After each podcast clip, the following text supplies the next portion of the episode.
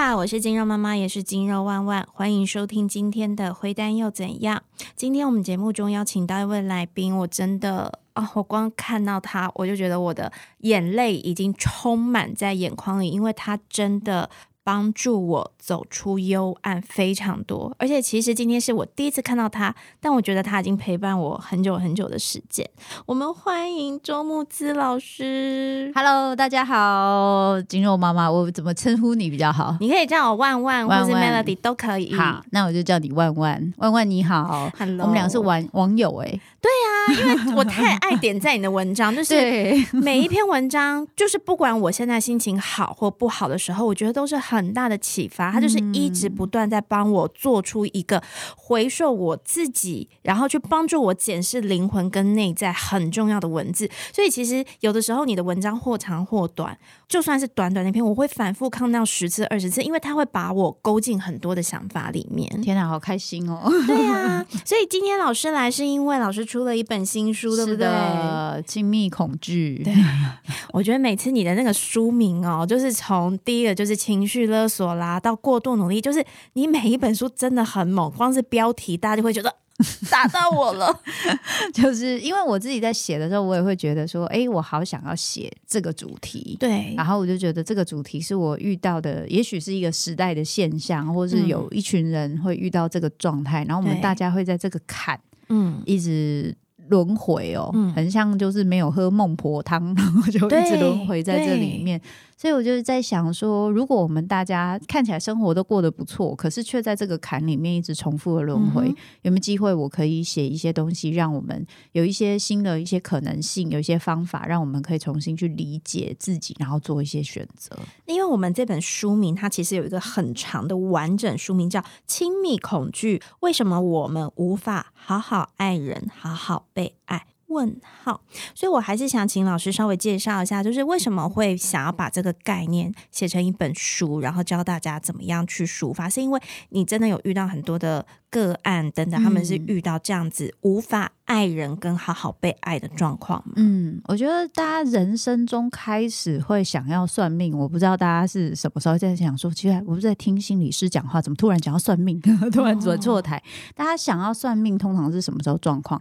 一个是工作，对，另外一个就是爱情。爱情常常会让我们想要算命，你不会因为原生家庭想要算命，你只会诅咒他，没有啦。你就是对 你就是觉得说啊，我爸妈就是这样啊，我就投错胎啊，我就是父母扭蛋没扭好啊之类。可是你比较不会因为这样去算命，对。那你通常会算命，工作是一个，但还有一个很大可能，通常就是我我这个人对吗？还是我以后会不会遇到更好的人？我跟他会不会有结果？嗯，为什么需要算命呢？因为有太多不确定性。对，而在那里面又太痛苦，我需要有一个理由告诉我我要留下来还是要走，但是我没有把握我的判断是对的。对，的确是这样。是，所以在这个亲密恐惧，为什么我想谈这个亲密恐惧？是因为我们在爱情里面非常多的书去讨论关于依附关系，还有安全感。对，谈到安全感，大家就很有感觉啦。谈爱情，你没有让我有安全感啊，所以这个感情我走不下去，或是你应该要多做一点啊。对。可是我现在要跟大家谈的是，当我们太过追求安全感。它可能会让我们没有办法拥有感情中的亲密感啊？什么意思？就是如果今天我为什么需要安全感？因为我会怕嘛。对，所以亲密恐惧讲的就是我会怕这件事。对，那我为什么会怕？我一定是受过伤，我才会怕。嗯，今天就像是我以前看过一个节目，大家知道那个北海道，北海道人看到蟑螂，他们不会怕。因为他们没有蟑螂，对他们就说好可爱哦，这个东西怎么那么可爱？他们就像在看那个什么大的揪形虫那种。我心想说，你们有事吗？身为东南亚国家的那个人的的人民会觉得说，怎么会有人在那边说，哎呀，蟑螂好可爱？我们就想说，你有病吗？对，可是他们没有看过，嗯，所以他们不会害怕。对，所以当你今天所谓一朝被蛇咬，十年怕草绳，就是你有伤过。大脑很有趣哦，大脑不是一个会鼓励你追求幸福的一个一个机制，它的机制不是鼓励你追求幸福，它的机制是鼓励你不要受伤，就是保护你不要受伤。所以大脑对于很快乐的事情，它不一定印象会很深刻，嗯，但是它对于痛的事情，它印象就很深刻。啊。所以他只要痛过一次之后，他就会开始紧张了。类似的环境出现之后，他就会开始告诉你：“哦，危险啊，危险啊！”嗯，所以当你有这个恐惧感的时候，他就会促使你去追求安全感。嗯，所以你会听过有些人说，小时候穷怕了，对，长大拼命的想要存钱，对，存食物。嗯，阿妈的冰箱有没有打开满满的一堆没有吃的东西？但是其实他早就够了。嗯，可是。恐惧这件事情，它会促使我们一直去追求会让我们有安全感的东西。嗯，可是那个安全感其实有可能我们早就够了，但我们并没有意识过。我们没有意识，我们永远都觉得我跟以前受伤的我一样脆弱。但我现在需要的，也许是跟这个人更深的亲密关系。我希望他能够理解我，他能够爱我。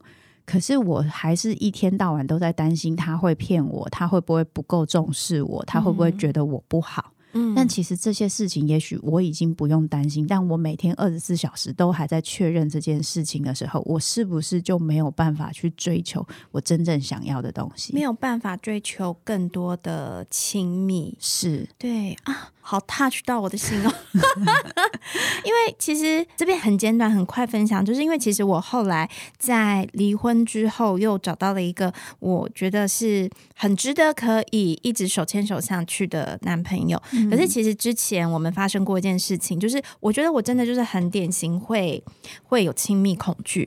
那这个亲密恐惧的来源，我觉得不只是因为我以前从二十几岁到三十几岁的时候，一直不断的交往男朋友。朋友，然后一直被甩掉，然后那个时候我会为了想要不要被甩掉，所以我会很努力去迎合对方，变成我觉得对方可能觉得我会好的样子，但每次还是被甩被甩，所以那个不安全感就会很重。但是可能再往回走，就是我会觉得。为什么我会一直想要去找一个男朋友？源于就是我自己的原生家庭，其实有过很长一段时间，我在家里，我觉得我是被忽略、被遗弃，然后爸爸妈妈都不 care 我的那一位。所以这都是看了你的书之后，我慢慢去回溯我自己。但总而言之，它就是堆叠了很多创伤。所以啊，有一次呢，我印象很深刻。其实那个时候我就去台中上研习课，因为他是台中人。然后我上研习课其实是上这个有一个从呃，布拉格来的老师教一些体适能的知识，就觉得哇，学的好过瘾，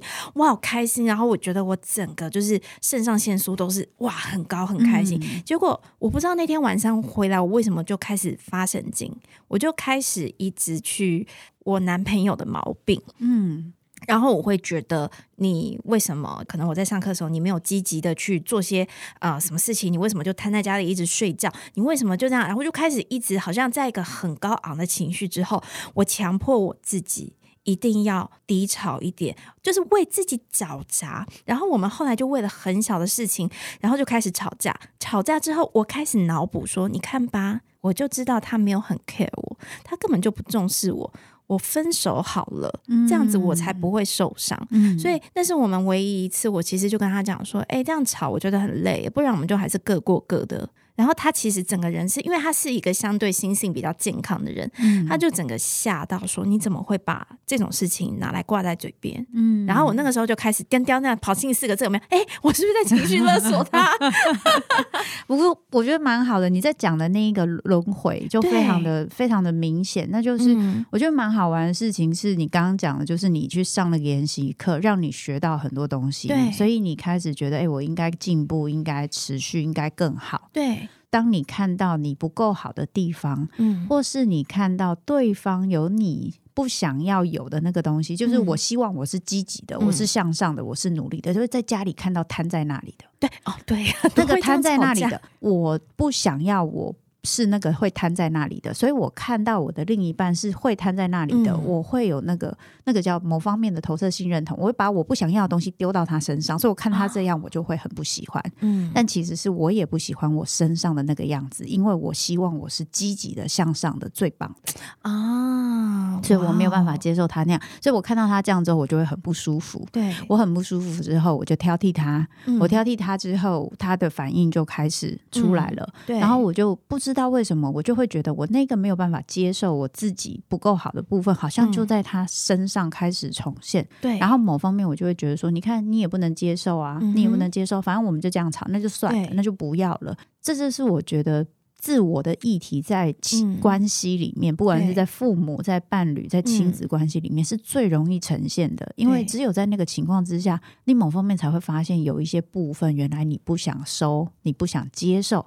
然后你丢在对方身上，对方会有什么样的反应？然后你又可以用此来责怪对方，你的情绪就受到了一个梳理，这是一个非常有趣的状况。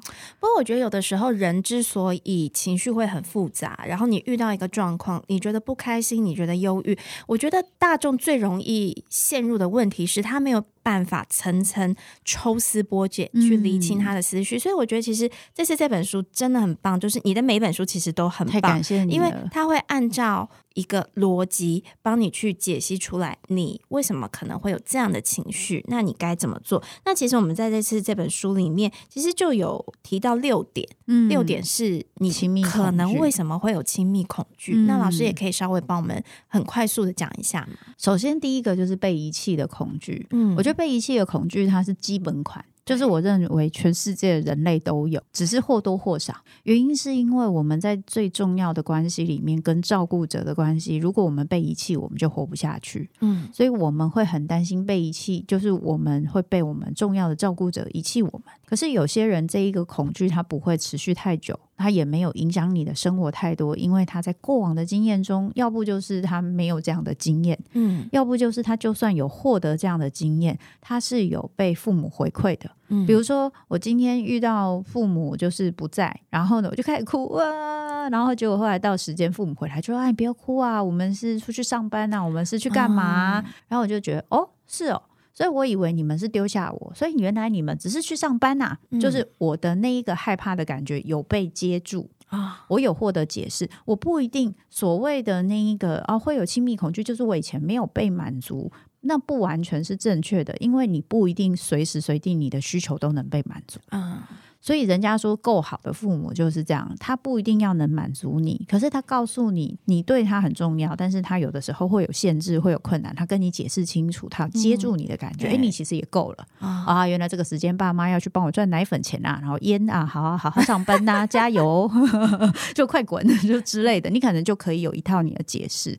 可是有很多有亲密恐惧，或者我们之前在谈羞辱创伤，对。这个部分会有这种 CPTSD，就是所谓的复杂性创伤的这一些人的困难，就是他有这些情绪的时候，他的主要照顾者是否定他的，嗯，没有不能，你不能有这个情绪，或是忽略。我才不理你嘞！这个情情绪你自己解决，你是不能有这个情绪的。你怎么那么任性？你怎么都只想到你自己？你怎么会这么不听话？当你的这一个感受，你的害怕，你的恐惧，你那时候很担心被丢下、被遗弃的东西，被这样子否定之后，你会选择把它压下去，压抑就会变成是一个最快速的选择。对，可是那个感觉就很像是你受伤了，你没有被包扎，没有被呼呼，你直接跟自己说不能痛。那那个伤一直没有处理，是不是会越来越严重？对，所以到了某个时候，你要去做，例如说你是手的伤，你要去做手的动作；脚的伤，你要做脚的动作。然后过往的那个经验，哎呀，上次这样跌倒很痛哦，你就会怕，就开始会用你的那个专有名词讲，就开始会代偿啊，你就开始会用一些歪七扭八的行动去做一些事情，而这个东西就是你的生存策略，因为你要避痛。啊，所以被遗弃的恐惧，它是最基本款。因为我们在这一个恐惧当中，我们开始会出现很多代替性的生存策略。比如说，我为了不要被遗弃，我先要我怕被分手，我先分手。我对我怕被分手，我先分手，先分手就先赢嘛。嗯，然后或者是说我怕被分手，然后我就。抓你抓着不放，我努力，因为你也两个都有，就努力让你很开心，让你很就是随时随地都按照你的方式去做。然后我怕被分手，所以我就一直讨好你，这也是，或者我怕被分手，我你只要一有那个不够重视我的样子，我就骂你，骂到你很后悔，你妈把你生出来，这也是一种做法。所以在这个被遗弃的恐惧当中，因为我要去解释我为什么被遗弃。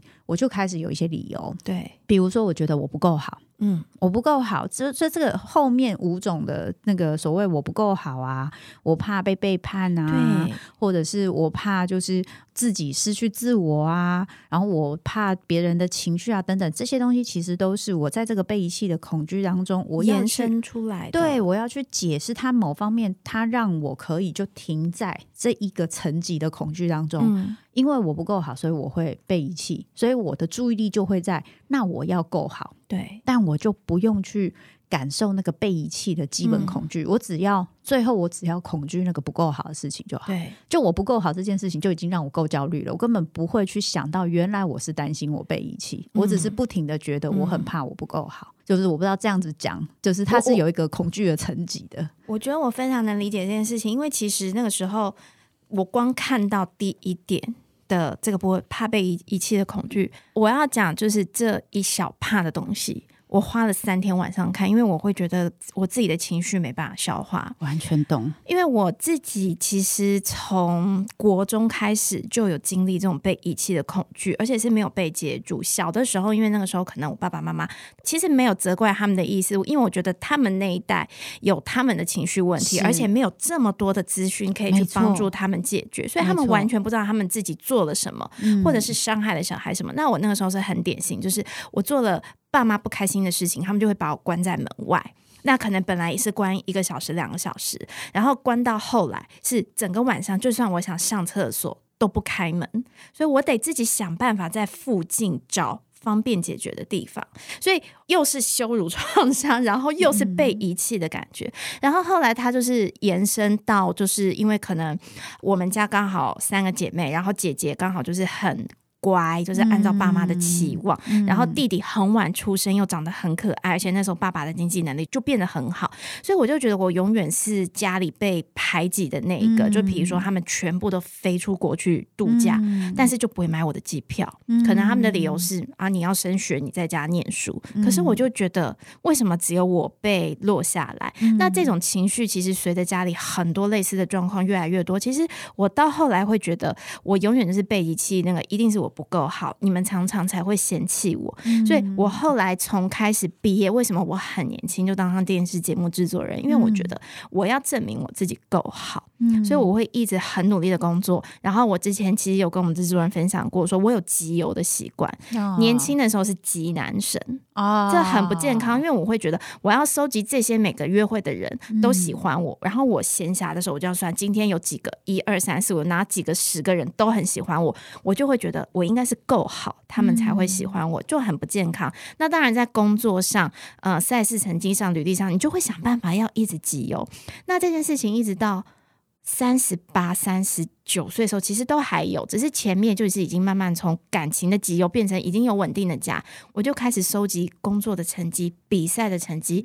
我觉得到后来，其实我会很不开心，因为你会老。你的体力会下滑，你永远会有追不上新一代年轻人的时候，那个焦虑感让我非常的厌世，和觉得我的人生真的没有存在的必要，因为我好像就是要追逐这些东西，可是这些东西它本来可以满足我一年两年，最后变成我就算拿到赛事成绩，我想好第一名，我要下一次，是完全没有办法满足内在的。那你后来怎么办呢？我后来就是看你的书啊 哎呀，我们现在又变成直销频道了，各位朋友，要开始卖呀？没有嘛，就是可能是透过，就是其实一刚开始是透过啊，我的小朋友，他在他呃前任丈夫。他中风的时候，他在学校出现了一些行为暴力等等的问题。他其实也不是很暴力，他就是会突然从一个很温驯的小男生变成，就是他会去人家碰他一下，他就是拿便当袋这样啪的打回去。可能有很多的情绪，很多的情绪。所以那个时候开始带他去看智商师。嗯那其实每一次智商师他在课后都会跟爸爸妈妈沟通说，哦，他可能是什么问题。所以可能是因为做气化的关系，所以我会从智商师对小朋友讲的话。来反思我自己。那那时候同时就知道，哎，你出了一些书，然后我就开始翻，所以我开始是从这些部分去检视我自己的内在，然后我才觉得我好像有慢慢的好起来，好起来。那当然就是回溯到前几本书嘛，我发现就是因为我会想要一直讨好妈妈，嗯，就其实这本书里有讲到，就是因为我有恐惧你会不爱我，所以长到大，我虽然知道你给我很多创伤，但我会想要去一直去讨好他，但是他就会变成。我觉得人有时候都会这样，你对他太好，太让他所求无度，就没了界限。是，所以没界限的时候，他就会一直在伤害你。嗯，所以后来我又开始学习，要跟我最亲密的人去划开一些界限。是，所以像我。前年底我在做的，我前年底开始做的事情，一直做到今年，我就是不断的在为自己设立界限，然后做一些断舍离，对我才开始觉得慢慢的有越来越好。但即便是大家现在觉得我现在是一个开朗，好像很有自主性的女生，我其实还是常常看到这些书啊，像你的这本，我就是会陷入到自己的情绪，而且它真的是 Bible。像有时候情绪低潮，我想说。嗯，因为我会跳着看好，今天情绪低潮，赶快翻开那个解决的章节，看一下我现在可以做什么。太好了，我觉得这件这本书真的不好读。我有遇到很多人跟我说，老师这本书我读的非常慢，很正常嘛？真的很正常。光我们的总编他在读我书第一章，他就说。我觉得我必须要好好喘一下气。我觉得那个人生的走马灯实在是太可怕了。我觉得我要休息一下，我才有办法开始念第二章。所以，我我觉得这件事情是非常正常，尤其是如果我们真的很正认真的去想，去想很多事情。所以我刚才听你讲那个需要不停的去追求好的东西，我觉得那个最辛苦的东西就是，其实我自己根本不相信。我自己根本不相信我是够好的，嗯，我就是因为不相信，我才必须要一直从别人的身上去得到那一些肯定啊，然后那些肯定，它不是让我相信我够好，它的肯定是让我知道我及格，我终于现在有一点点留在这个世界上的意义跟价值，然后我要继续再去做到及格，所以你怎么努力都只有及格而已。对，难怪会越追求越好像没有办法满足到自我，很像是一个多巴胺的那个奴隶一样。对，而且我觉得这次这本书它很 touch 到我的内在，是一个就是，比如说，就像我刚刚重复，就是我明明跟现在男朋友都很要好，但我可能会。重复以前自己的行为模式，就是其实亲密恐惧，它会让你一直让自己在做一些重复轮回事情，对不对？是是，它就是一个亲密恐惧，它是这样。这一个恐惧本身，它会让你产生一些内在的负面标签。我们用你刚刚的那一个吵架来分享好了，你可以吗？可以，没问题。就像你刚刚那个吵架，就是我因为一些原因，我跟他吵架了。我吵架之后，我就觉得，对啊，就是最后没有人受得了我啊，没有人会留在我。身边啊，这些人都是会遗弃我的啊，最后都会因为受不了我，我没有办法谈长期的关系等等，他们都会离开我。这些就是你的负面标签。所以我那些觉得你可能会不满意我，我也会不满意你，因为其实我觉得我不够好这件事情不会只发生在我担心别人觉得我不够好，嗯，我也会一直觉得别人不够好，这件事情会互相影响。对耶。嗯，这个不会只伤自己，一定也会伤别人，因为你看别人也会不够好。对，尤其是你的伴侣，你会不停的想要把他身上有那个你想要消灭的东西，他身上如果有，你更想消灭他。所以，老师会不会也发生在有一些是妈妈们或爸爸们在教育下一代的时候，他就会一直觉得下一代不够好？绝对会。所以很有趣的地方是，就像。像我跟我先生互动的时候，也会，就是他们家是很严格，就做什么事情都要很盯紧的。那我自己有一些我散漫的部分，所以他其实都会用非常严厉的口气去。责骂我散漫的部分，嗯，然后我跟我妈妈的互动是，虽然我妈妈很盯紧哦，但是她面对我散漫的部分，她有点没辙，她就是你不要搞到我，你搞你自己，我随便你。我妈妈的走法是这样，所以我就觉得这件事情好好讲就好，为什么一定要用这种好像是天崩地裂的方式去描述这件事？那我就会生气。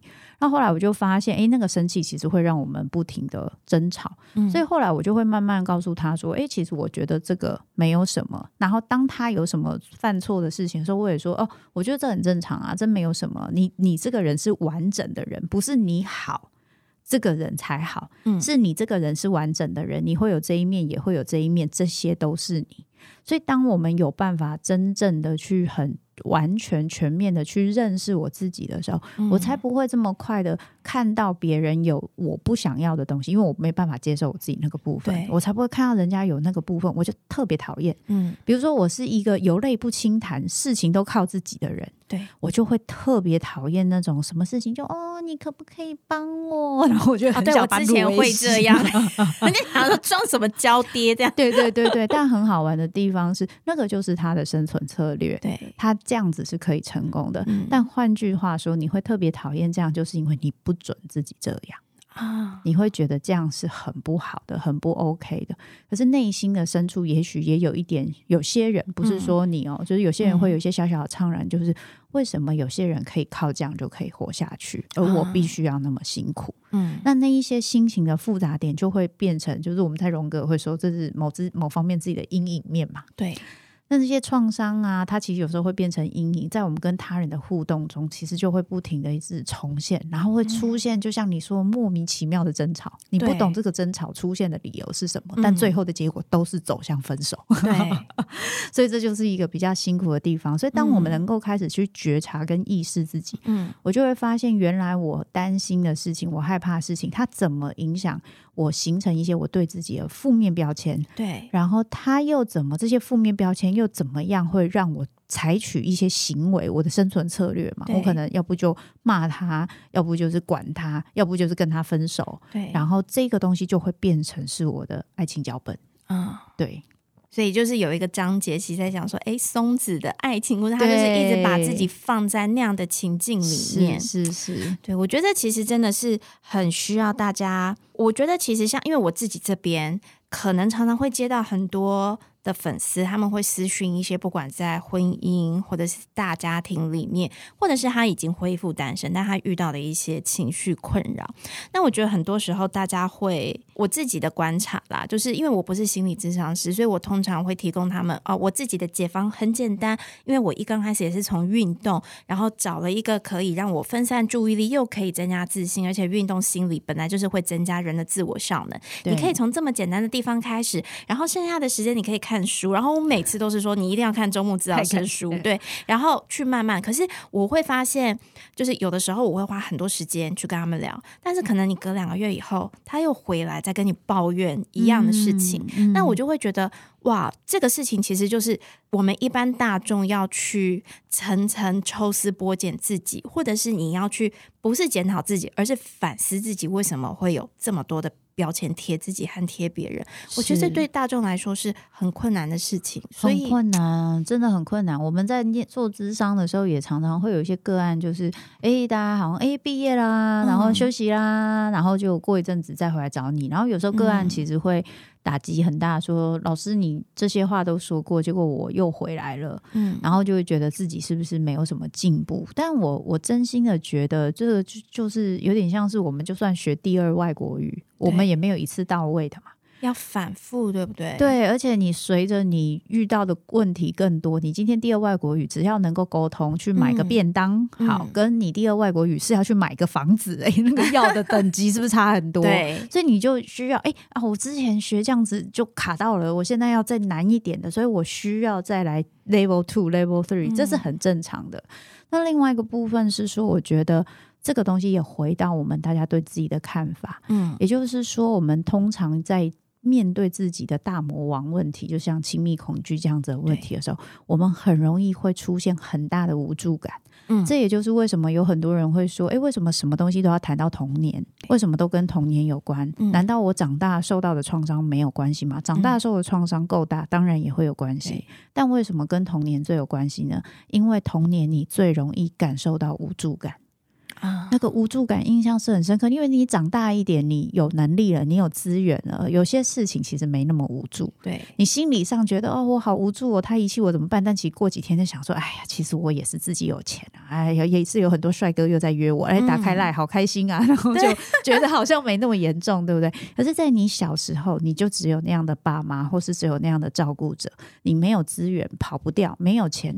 你那个无助感，那个你做什么都没有用，嗯，你那个状况就是没办法改变的那个痛苦，会让你的大脑印象非常深刻。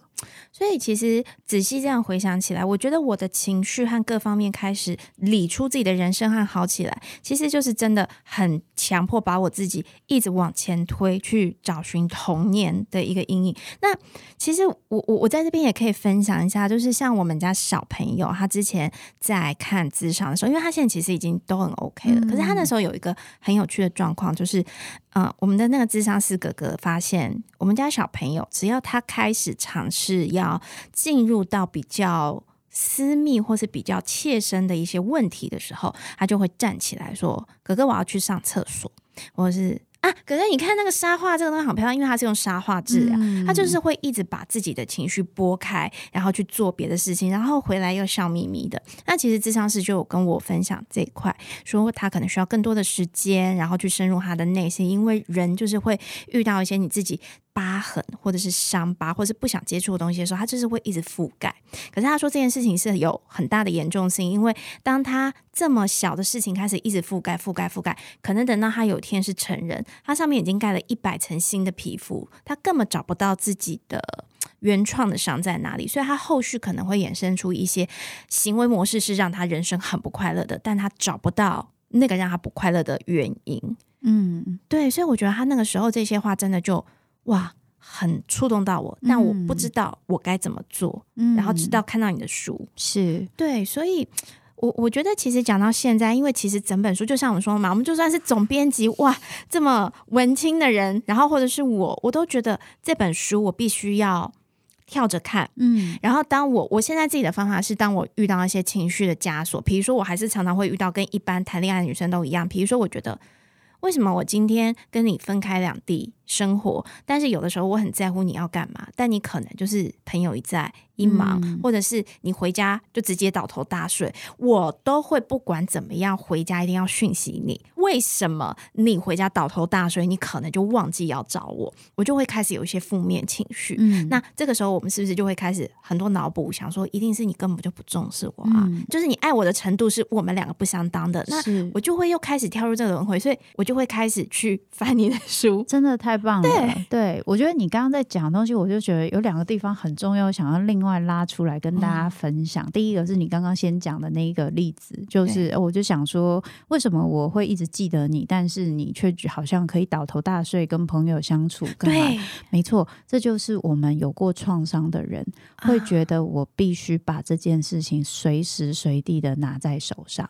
我要提醒自己，要一直注意到这个人，注意到这个事，注意到这段关系。我因为这这东西对我是危险的。对，就像如你有没有什么你不是很担心的事情？比如说呃，投资啊、钱呐，或是工作啦，或是身材啊，你有没有什么你一定不是很担心的事情？都还蛮担心。就是你觉得你不用二十四小时一直顾虑它，它就会随时不见。就是稍微你有点信心的我的我的身材有没有很肤浅？我觉得我的身材，就算我一个月不运动，然后大吃，它也还是会在我身上。对，所以你就不会因为你吃一点东西或。有一点事情没有做，你就马上很担心，说完蛋了，我是不是现在开始就要开始看我要做什么东西，买什么营养食品，然后让自己瘦下来？你就不会这么担心，你不会一直脑中一直在想这件事。对，可是只要这件事情你有过创伤经验，而且比如说你曾经偷。投资，然后赔了五千多万啊！你就会常常会打开股市看一下，说现在有没有看起来就是要跌的样子，我就会很害害怕嘛。即使我现在可能是稳定的，我就会随时想要 check。所以我在感情上，当我曾经有创伤经验的时候，我就会随时想要 check 这个人他的心有没有在我身上，这是很正常的。但你就要知道，那就是你的警报器太灵敏了啊！要把它稍微把它安抚，跟自己拍拍说没事，然后了解到他真的没有觉得我那么重要，因为他相信我们的关系，就算他没有一直持续的关心我，我们还是可以继续的。嗯，所以我是不是可以学他，不用那么担心？天哪，你讲到这里，我都快要喷眼泪了哦！卫生纸来一下，真的耶！我其实可以不用那么担心耶。其实我不管他，我没有讯息他，他还是会爱我，我也还是会爱他。大家要最终相信你是值得被爱，然后你也要有能够爱自己的能力。真的，这个事情真的很重要。我觉得我可以把你绑架二十四小时这样聊 聊下去，但我觉得可能我们最后还是要给我们的听众朋友，最后可能呃，譬如说啦，就是因为我我相信很多人他不是说没有那个逻辑，而是他很少接触到心理的。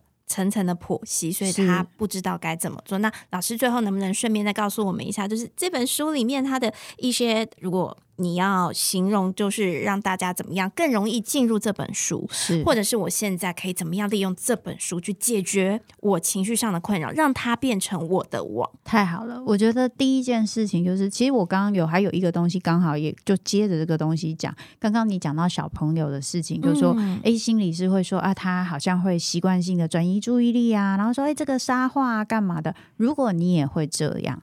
如果当你翻开这个书，你发现里面有些东西对你来说太沉重，你觉得你没有办法去消化，嗯，然后你也觉得哦，你好想要不看，或是你想要否认这件事情都是非常正常的，因为其实你在保护你自己啊，就像保护对，就像这个孩子，就是你的孩子，这一个痛苦的事情，他没把握，他能消化。他没把握，他能处理，他找了安抚自己的方式，他其实很聪明啊。那我们何苦一定要强迫他？我们都不确定他承不承受得住，我们就要叫他来面对这件事情很困难吧？嗯，所以我们需要知道我是承受得住。那我要怎么知道我承受得住？因为我跟我自己在一起，我跟我自己在一起，我知道现在的我是比以前小时候的我有更多的资源，然后心理素质是强壮一点的。所以我不用去责怪以前的我做了什么事情，做了什么选择。可是现在我愿意把我自己当好朋友，好好的去了解，了解我在跟人的互动关系里面，我有什么样的习惯的选择。嗯，而那些选择又跟我的一些害怕跟没有安全感又有什么的关系？嗯，然后因为这些害怕跟没有安全感，我就发现了，其实我更想要是跟对方亲密，嗯，但我永远都在注意他有没有骗我。对，那是不是好可惜？亲密不起来，说不定对方还真的都没骗我，我也知道他也都没骗我，但是我每次都在担心那个百分之零点零零一的东西，但是我们百分之九十九点九要去花时间亲密的时间，全部都用来确认那百分之零点零一都还没有发生的可能。嗯，那好不值得哦，那好可惜，对不对？所以我觉得时间是很宝贵，但是它也很诚恳，你花在哪里，它就会出现在哪里。啊，我觉得这句话 真的太重要，这是我今天的 金句。对，所以当你花在安全感那种感觉，就很像是你觉得健康很重要，但是你觉得因为健康很重要，所以如果以后你不健康，你需要有很多看护啊，住很好的病院，所以你决定你还是要花掉你的健康去赚很多钱。所以你就更快的去请看护，那就很矛盾。就是你不是觉得健康很重要，是所以我要多赚钱啊，我要多赚钱去以后我不健康的时候才有钱可以可以就是照顾我健康，就是很矛盾。焦点放错，对，我们在感情关系其实常常做这种事，很可惜。对啊。哇，今天真的很谢谢老师来我们的节目，跟我们分享了很多，呃，可以让你自我检视，或者是把它变成一张你的网也好。那我觉得其实还是要回归回来，老师真的是我的偶像。大家如果有 任何情绪困扰，麻烦每一本都买起来，有没有？每一本书认真都可以变成是你的网。谢谢，那今天开心。对呀，很谢谢老师来我们的节目。那当然，如果你喜欢我们的节目，那也麻烦大家就是可以给我们一个好的评价。那。我们就下次再见喽！再见喽！